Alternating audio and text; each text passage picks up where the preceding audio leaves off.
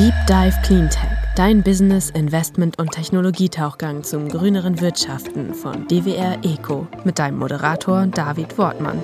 Ab geht's!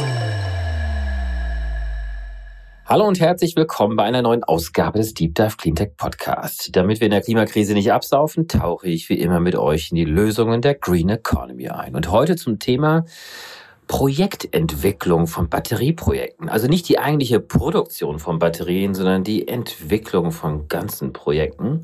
Und zwar mit dem Gründer, Mitgründer und Geschäftsführer Philipp Merck von Kion Energy. Ich hoffe, ich habe dich gleich in die richtige Schublade gepackt hier. Vielleicht erzählst du uns mal ganz kurz, was ihr denn macht überhaupt. Absolut. Also du hast es schon sehr gut beschrieben. Was wir machen, ist, wir projektieren und bauen wirklich große stationäre Batteriespeicheranlagen das kann man sich so vorstellen, das sind wirklich Schiffscontainer, große Bauten voll mit Batterien, die wir überall in Deutschland an den wichtigsten Netzknotenpunkten verteilen, um das Stromnetz zu stabilisieren und vor allem auch die Schwankungen im Strompreis auszugleichen und somit mehr erneuerbare Energien integrieren, das Netz sicherer machen und am Ende auch für die Endverbraucher den Strompreis, den man tatsächlich bezahlt, zu reduzieren. Hm. Ich fand das deswegen spannend, mit euch das Gespräch mal zu führen, weil ihr aus meiner Wahrnehmung zumindest heraus eine der wenigen und ersten, ja, tatsächlichen Projektentwickler seid ähm, von Batterie, ja, Anlagen. Wir haben ja hier schon auch in dem Podcast äh, eine Reihe von Gesprächen schon geführt mit Produzenten von Batterien, also von der Technologie selber. Wir haben das ja auch in anderen Bereichen der erneuerbaren Energien erlebt, dass ähm, zunächst die Technologieentwickler da waren und irgendwann hat sich auch so ein Ökosystem an Projektentwicklern herauskristallisiert. Wie schaust du auf den eigenen Markt gerade? Gibt es viele Projektentwickler, die wie ihr jetzt unterwegs seid und Technologien auf dem Markt aufkauft, um dann in dieses Großanlagengeschäft hineinzugehen? Also ich würde definitiv sagen, wir sind so die Ersten im Markt. Also wir, wir, wir nehmen da gerade eine Welle mit, wir gestalten den Markt. Ähm, als wir gestartet haben, äh, gab es gerade mal 0,2 Gigawatt an Batteriespeichern am Netz. Inzwischen sind wir bei knapp einem Gigawatt. Äh, wir hatten letztes Jahr einen Marktanteil von 30 Prozent. Also das ordnet so ein bisschen ein, wo wir stehen. Das heißt, wir sind natürlich nicht die Einzigen, aber wir sind die, die am weitesten fortgeschritten sind, die letztes Jahr den größten Marktanteil hatten und auch den ganzen Markt wirklich mitgestalten und von Null mit aufbauen. Wie groß sind denn diese typischen Projekte? Also wenn wir heute ein Gigawatt an Batterieprojekten im Markt in Deutschland bereits haben, wie groß sind die einzelnen Projekte im Durchschnitt und auf welches Marktsegment spezialisiert ihr euch? Wir spezialisieren uns auf das Segment der netzgekoppelten Batteriespeicher. Also man nennt es auch Front of the Meter. Ähm, das heißt, wir sind direkt ans Netz angeschlossen, erbringen Dienstleistungen gegenüber dem Netz, handeln an der Strombörse. Ähm, und so ein typisches Projekt bisher war in der Größenordnung 10 bis 20 Megawatt. Das ist so ungefähr ja, fünf, äh, fünf bis zehn Windräder, wenn man das mal mit der Leistung vergleichen will. Wir gehen aber jetzt auch einen Schritt größer. Also die Projekte bisher waren alle auf der Mittelspannung. Wir gehen jetzt auch auf die Hochspannung. Da sind wir dann im Bereich 50 Megawatt bis 150 Megawatt, ähm, was dann natürlich schon nochmal eine Dimension größer ist als das, was wir bisher gesehen haben. Wenn das die Tendenz jetzt ist, im Markt auf größere Projekte zu gehen, gib uns doch mal vielleicht zu Beginn auch nochmal einen Überblick über den Markt insgesamt. Also wenn wir jetzt heute ein Gigawatt haben, wo geht es in Zukunft hin? Welche verschiedenen Marktsegmente kristallisieren sich da heraus? Absolut. Das Spannende ist die Perspektive drauf, was brauchen wir eigentlich? Und warum brauchen wir überhaupt Batterien? Die Antwort ist relativ einfach. Wir schalten natürlich viele der konventionellen Anlagen ab. Wir schalten Kohlekraftwerke ab, Atomkraftwerke und versuchen wirklich auf ein regeneratives Energiesystem zu wechseln, was wir bei uns so schön die, die Energiewende nennen. Da gibt's eine sehr, sehr gute Studie dazu vom Fraunhofer Institut. Die heißt Wege zum klimaneutralen Energiesystem. Da hat sich das Fraunhofer Institut angeschaut, wie viele Batteriespeicher brauchen wir eigentlich, um die Energiewende zu schaffen heißt im Speziellen, dass wir bis 2040 ja, CO2-neutral regenerativ Energie produzieren. Und da sind die auf einen Wert gekommen von 84 Gigawattstunden bis 2030. Das heißt 84 mal so viel, wie wir jetzt haben, bis 2030. Aber es sind alles Anlagen so in dem 20 bis 150 Megawatt Bereich? Oder sind es da noch kleinere Anlagen oder womöglich sogar noch größere Anlagen? Das bezieht sich tatsächlich auf den stationären Großspeicherbereich. Das ist der Bereich ab 10 Megawatt. Das ist so die Dimension, über die wir hier reden. Und das Spannende ist, diese Studie wurde gemacht, bevor wir die neue Bundesregierung hatten und vor dem Ukraine-Russland-Krieg. Das heißt, der Wert, wenn man sich den aktuell anschaut, wird wahrscheinlich nochmal um den Faktor zwei höher liegen. Das heißt, wir brauchen über 160 Mal so viele Anlagen, wie jetzt schon am Netz sind. Ich glaube, da kann sich jeder, der jetzt auch hier zuhört, äh, relativ klar denken, das werden wir nicht schaffen. Das wird nicht passieren. Das heißt, wir müssen natürlich Gas geben, wir müssen so viele Speicher bauen, wie es irgendwie geht. Aber das, was es eigentlich braucht, um wirklich klimaneutral zu werden, können wir Stand heute tatsächlich nicht mal realistisch abbilden. Wir gehen gleich nochmal so ein bisschen auf das Thema Wertschöpfungskette ein, die Verfügbarkeit äh, von Batterien, den verschiedenen Technologien, die da auch zum Einsatz kommen. Aber bevor wir darauf zu sprechen kommen, welche Geschäftsmodelle zeichnen sich denn ab? Also wenn wir jetzt über 84 Gigawatt, vielleicht sogar auch 160 Gigawatt sprechen, wir haben die verschiedensten Marktsegmente. Welche Geschäftsmodelle wird es denn geben? Aktuell haben wir zwei klare Geschäftsmodelle, die so ein Batteriespeicher verfolgt. Das eine ist wirklich die Stabilisierung des Stromnetzes, also die ganzen Regelleistungsmärkte. Da geht es darum, dass unser gesamtes Stromnetz ja mit einer Frequenz von 50 Hertz schwingt. Und wenn wir da zu stark davon abweichen, dann gibt es am Ende Blackouts. Wir sitzen alle im Dunkeln. Das wollen wir natürlich alle nicht. Und ein Speicher kann genau da gegenwirken, äh, wo es kritisch wird. Ähm, da gibt es dann verschiedene Märkte. Das ist der Primärregelleistungsmarkt. Das gibt positive Sekundärregelleistung, negative Sekundärregelleistung. Es geht jetzt schon sehr ins Detail, aber grundsätzlich mal diese Sparte, wo es darum geht, das Stromnetz wirklich zu stabilisieren. Dann die zweite große Erlössäule von so einem Batteriespeicher ist der Handel an der Strombörse.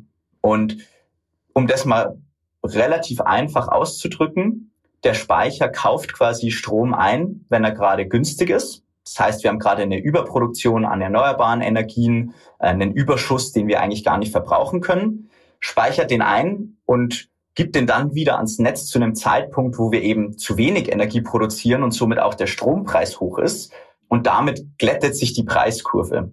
Das heißt, der Speicher nutzt diese Volatilität des Strompreises aus und hat am Ende für tatsächlich jeden in Deutschland einen positiven Effekt. Denn wenn die Strompreise weniger volatil sind, zahlt am Ende auch jeder weniger für seinen Strom. Um das vielleicht mal als sehr, sehr konkretes Beispiel aus dem letzten Jahr zu bringen. Ich meine, das Jahr 2022 ist das Jahr der Energiekrise. Das hat jeden irgendwo getroffen, wenn er am Ende des Monats irgendwie in den Postkasten schaut, die Rechnung von seinem Stromanbieter sieht. Der Hauptgrund für diese hohen Strompreise war der teure Gaspreis und der hohe Bedarf an Gas. Jetzt haben wir letztes Jahr 120 Megawatt an Anlagen in den Betrieb genommen und jede einzelne Anlage, die in Betrieb gegangen ist, hat zu Spitzenzeiten eins zu eins den Bedarf an Gas reduziert und somit auch diese Preisspitzen sozusagen gedrückt und hatte wirklich für jeden in Deutschland einen positiven Effekt. Diese Geschäftsmodelle siehst du aktuell. Glaubst du, dass da noch weitere hinzukommen können? Absolut. Man muss ganz klar sagen, Speicher können noch viel mehr. Es fehlt aber an vielen Ecken und Enden tatsächlich auch der regulatorische Rahmen, Speicher maximal auszunutzen und äh, den, den größten ja, gesamtökonomischen Mehrwert zu haben. Das Erste, was mir hier in den Sinn kommt, ist vor allem das Thema Engpassmanagement. Das deutsche Stromnetz ist absolut überlastet mhm. und es wird die nächsten Jahre nur noch schlimmer. Das heißt, wir bauen ja sehr, sehr viel erneuerbare Energien zu, die volatil sind, die viel Netzkapazität brauchen und dadurch ist unser Netz verstopft. Was jetzt ein Speicher eigentlich machen kann, ist, dass er genau diese Engpässe rausnimmt. Wenn es an einem Umspannwerk oder einem Netzknotenpunkt gerade einen Engpass gibt, das kann man sich ein bisschen vorstellen wie eine Autokreuzung, wo gerade zu viele Autos da sind, was dann der Speicher theoretisch machen kann, der nimmt diese Autos raus, war, schaut, dass der Verkehr wieder flüssig läuft und gibt dann die Autos wieder rein, wenn wieder weniger Verkehr ist am Ende. Das ist, was ein, was ein Speicher heute technisch schon machen kann. Es gibt aber tatsächlich noch keine Vergütung für so etwas. Ähm, und das ist auch was, wo wir bei Kion sehr, sehr stark daran arbeiten, hier die Regulatorik mitzugestalten, hier zusammen mit Netzbetreibern Lösungen zu finden. Denn viele Netzbetreiber, die wollen eine Lösung dafür, die sehen das Problem, denen fehlt allerdings der regulatorische Rahmen. Und das ist was, wo wir sehr, sehr viel Energie bei uns, bei Kion einstecken. Außerdem gibt es auch noch weitere Möglichkeiten, wie man einen Speicher nutzen kann. Das eine ist Schwarzstartfähigkeit. Das geht tatsächlich ab diesem Jahr. Das heißt, wenn's, wenn mal wirklich das Licht ausgeht, kann sozusagen der Speicher das Netz neu starten, dabei helfen, das Netz wieder ans Laufen zu bringen. Ähm, also wirklich sozusagen der Fallback für den absoluten Notfall. Zusätzlich gibt es noch mehrere andere Geschäftsmodelle, die gerade diskutiert werden, die aber noch ein bisschen weiter in der Zukunft liegen. Wie lange steht denn eine solche Batterie in einem Projekt? Und äh, sind die Kosten der Technologie jetzt schon so weit gesunken, dass mit den eben beschriebenen Geschäftsmodellen über die Laufzeit hinweg dann eine entsprechende Amortisation auch stattfinden kann? Also zur, zur ersten Frage, die Laufzeit der Projekte ist tatsächlich auf 15 Jahre. Also wir rechnen sozusagen den Finanzcase hinter dem Batteriespeicher immer auf 15 Jahre. Das ist die Lebensdauer der Batterien. Inzwischen wird auch von den Batterieherstellern eine Lebensdauer von 15, manchmal sogar zwei, drei Jahre mehr, je nach Betriebsszenario garantiert. Das Spannende ist die ganze Hardware außenrum, also der Netzanschluss. Wir bauen auch teilweise eigene Umspannwerke. Die haben eine deutlich längere Lebensdauer. Das heißt, was wird nach diesen 15 Jahren passieren? Man wird, man wird einfach die alten Batterien rausnehmen und neue reingeben. Das kennen wir aus der Windbranche unter dem Begriff Repowering. Ähm, und das wird auch in der Batteriespeicherbranche kommen. Das heißt, unsere Projekte sind erstmal auf 15 Jahre gerechnet, aber auf eine Lebensdauer von knapp 30 Jahren ausgelegt. Das heißt, deutlich längerfristiger, als man sich das vielleicht auf den ersten Blick denkt, weil bei einer Batterie denkt jeder erstmal an den Handyakku, der irgendwie nach zwei Jahren sozusagen durch ist, haben wir hier deutlich längere Horizonte, äh, als man ja das initial mal vermuten würde. Jetzt gibt es ja verschiedene Batterietechnologien auf dem Markt. Vielleicht kannst du da mal einen kurzen Überblick geben und vielleicht auch kurz begründen, äh, warum ihr jetzt auf welche Technologie setzt für die ja auch eben beschriebenen Geschäftsmodelle und für die entsprechenden Laufzeiten. Absolut. Und da spielt vor allem das Thema, das du vorher erwähnt hast, der Amortisationszeit äh, eine wahnsinnig große Rolle. Ich glaube, das, was Kion ausmacht und warum wir bei Kions auch geschafft haben, innerhalb kürzester Zeit Marktführer zu werden, ist, dass wir denken wie ein Investor. Das heißt, wir entwickeln nicht nur ein Projekt, sondern wir entwickeln tatsächlich einen Investment Case für Infrastrukturfonds. Denn nur so kann man auch die Projekte im großen Stil ausrollen.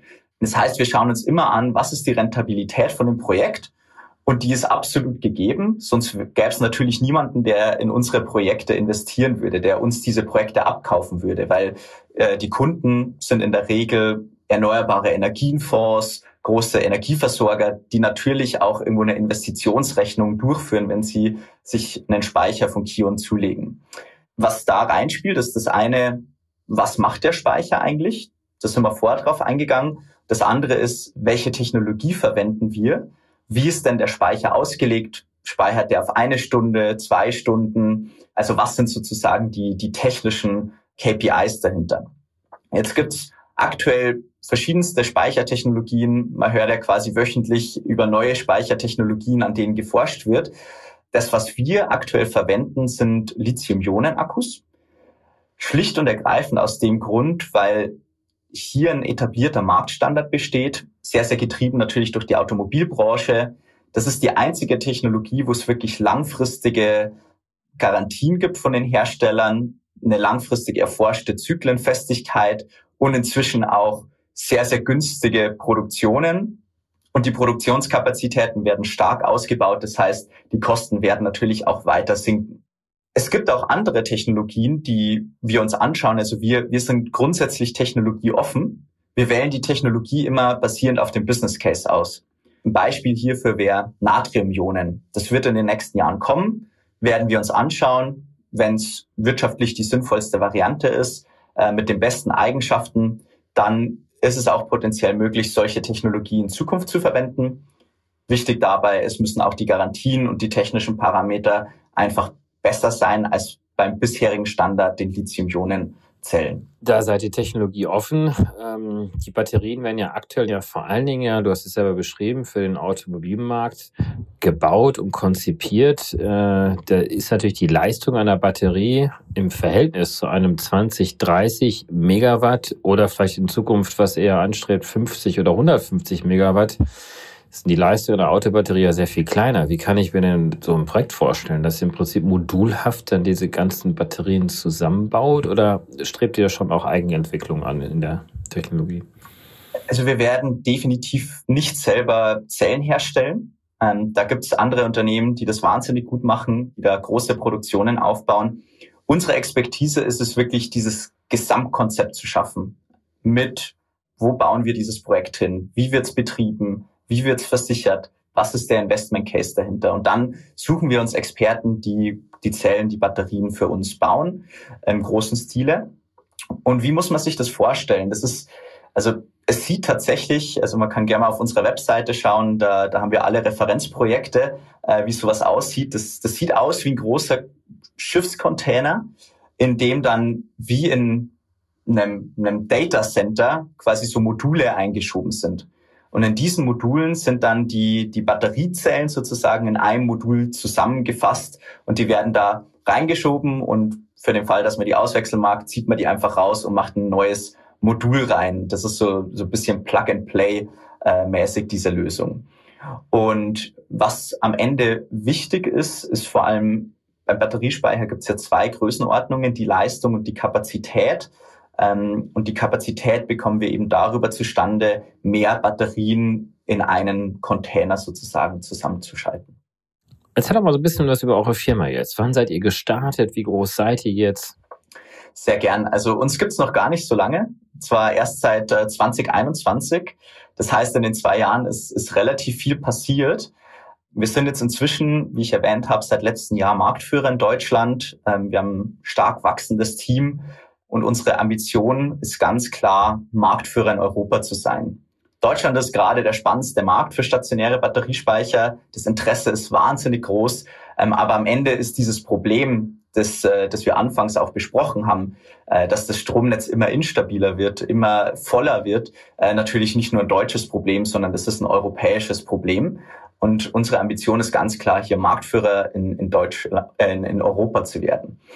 Und wie wir grundsätzlich gestartet sind mit der Idee äh, hinter Kion, ist tatsächlich eine relativ einfache Überlegung. Also wir haben uns vor, vor, vor Jahren, also bevor wir wirklich das, das Unternehmen gegründet haben, eine relativ einfache Frage gestellt. Warum wird die Energiewende scheitern? Ähm, das ist eine, eine einfache Frage, aber mit einer nicht so einfachen und intuitiven Lösung. Denn wenn man weiß, warum irgendwas scheitert, dann weiß man, worauf man sich zu 100 Prozent fokussieren muss. Ähm, und unsere Antwort darauf war, okay, wir haben sehr, sehr gute PV-Technologie. Wir haben Projekte, die wirtschaftlich sind. Wir haben theoretisch genügend Fläche in Deutschland, um ausreichend PV zu bauen, um ganz Deutschland mit Sonnenenergie zu versorgen. Dasselbe gilt für Wind. Das, wo am Ende das Bottleneck entsteht, ist unser Stromnetz, das komplett überlastet ist. Das heißt, wir brauchen Flexibilität in diesem Stromnetz, um das Stromnetz zu entlasten, um diese Unplanbarkeit von Wind und PV auszugleichen. Und diese Lösung dafür sind Speichertechnologien. Und das war der, der, die erste große Erkenntnis, die wir hatten, dass das wirklich das absolute Bottleneck führt in der Energiewende. Und wir sehen jetzt inzwischen, dass wir damit recht hatten und das wahrscheinlich vor vielen anderen erkannt haben. Und der zweite Punkt, den wir damals auch bemerkt haben. Ähm, wir, wir hatten damals eine Situation, wo eben 0,2 Gigawatt an Speichern am Netz waren. Das waren alles Pilotprojekte, Innovationsprojekte, die mäßig wirtschaftlich waren oder mit viel Glück wirtschaftlich waren. Wir haben bemerkt, dass wirklich der Business Case fehlt und dass große Investoren, die da wirklich viel Kapital reingeben, um schnell diese Technologie auszurollen, einfach kein Interesse an dem Markt hatten. Und wir haben jetzt die technische Expertise zusammengebracht mit der Marktexpertise, um hier Geschäftsmodelle zu schaffen, Investments zu schaffen, die sehr, sehr attraktiv sind und somit wir auch in der Lage sind, wirklich im Gigawatt-Bereich in den nächsten Jahren Speichern zuzubauen und nicht paar kleine Pilotprojekte. Und das ist so ein bisschen die Story hinter Kion und, und wie wir überhaupt in diesen Markt reingekommen sind. Wie groß seid ihr jetzt? Kannst du noch ein paar KPIs nennen? Genau, wir sind jetzt so knapp über 30 Leute. Ähm, wir stellen gerade noch sehr, sehr stark ein, suchen vor allem natürlich im technischen Bereich Unterstützung, ähm, haben da viele, viele Stellen auf unserer Webseite, denn das Wachstum geht, geht ununterbrochen weiter. Ähm, genau, aber sind, glaube ich, mit unserem Team sehr, sehr effizient unterwegs. Wer sind eure Kunden? Wo sitzen die? Unsere Kunden sind, ähm, kann man so unterteilen in zwei große Kategorien. Das eine sind wirklich erneuerbare Investmentfonds, also Fonds, die klassischerweise in PV-Anlagen oder Windparks investieren würden ähm, und die jetzt eben auch in Batteriespeicher oder Speichertechnologie investieren.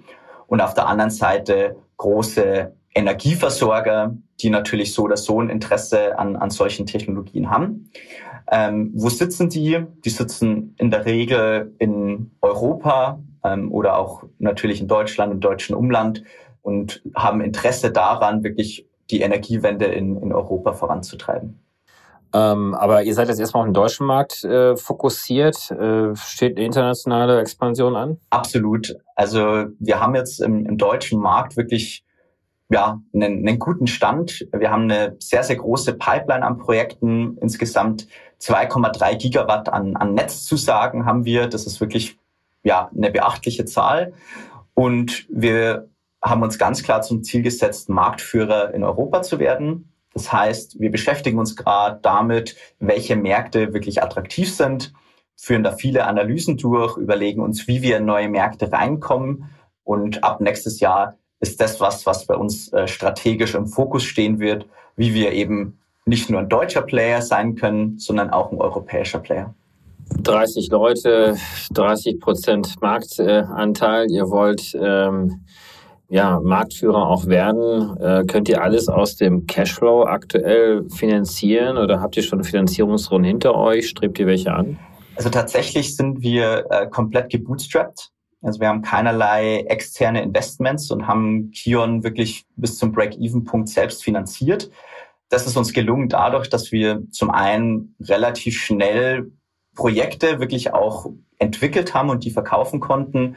Plus mein Mitgründer Adrian und ich, wir sind insgesamt drei, Florian, Adrian und, und ich.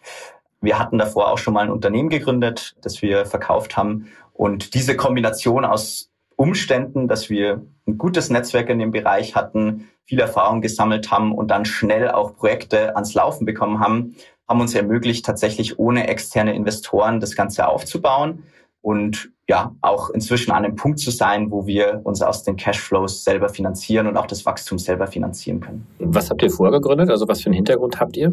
Tatsächlich äh, waren wir im äh, Gesundheitsbereich, also wir waren im äh, Personalized Health Bereich, haben Blue Time Tests entwickelt. Ähm, das hat ganz gut funktioniert. Das war eben zusammen mit dem Adrian und der Florian ist schon seit mehreren Jahren in, in der Batteriespeicherbranche unterwegs. Der hat wirklich diese Containersysteme entwickelt, also das, was du eben vorher auch gefragt hast, ob wir mal in die Technologien gehen wollen, da, da kommt Florian sozusagen her. Ähm, wir haben jetzt nicht vor, da wieder hinzugehen, aber sehr, sehr viel technisches Know-how eben in, in dieser Dreierkonstellation, wo wir 2021 gestartet sind. Mit welchen Partnern seid ihr unterwegs, äh, beziehungsweise wie geht ihr auf den Markt denn zu? Also wie bekommt der Markt davon mit, dass ihr existiert? Da gibt es mehrere Komponenten. Also wir haben auf der einen Seite die Projektentwicklung, wo wir wirklich rausgehen, herausfinden, wo eigentlich die besten Orte sind, um solche Speicher zu platzieren. Dazu benötigt es tatsächlich sehr, sehr viel Know-how, sehr, sehr viel Verständnis zur Netztopologie.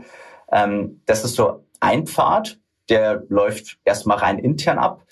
Dann müssen wir natürlich diese Systeme beschaffen. Da arbeiten wir mit etablierten Partnern. Ähm, ich meine, was in, in dem Bereich natürlich immer wieder über den Weg kommt, ist irgendwie ein Tesla, ein Siemens Fluence, die, die, die ganzen großen Namen, wenn man einfach mal stationäre Batteriespeicher googelt, mit denen haben wir alle gute Beziehungen, arbeiten mit, mit verschiedensten Unternehmen sozusagen als, als Zulieferer zusammen.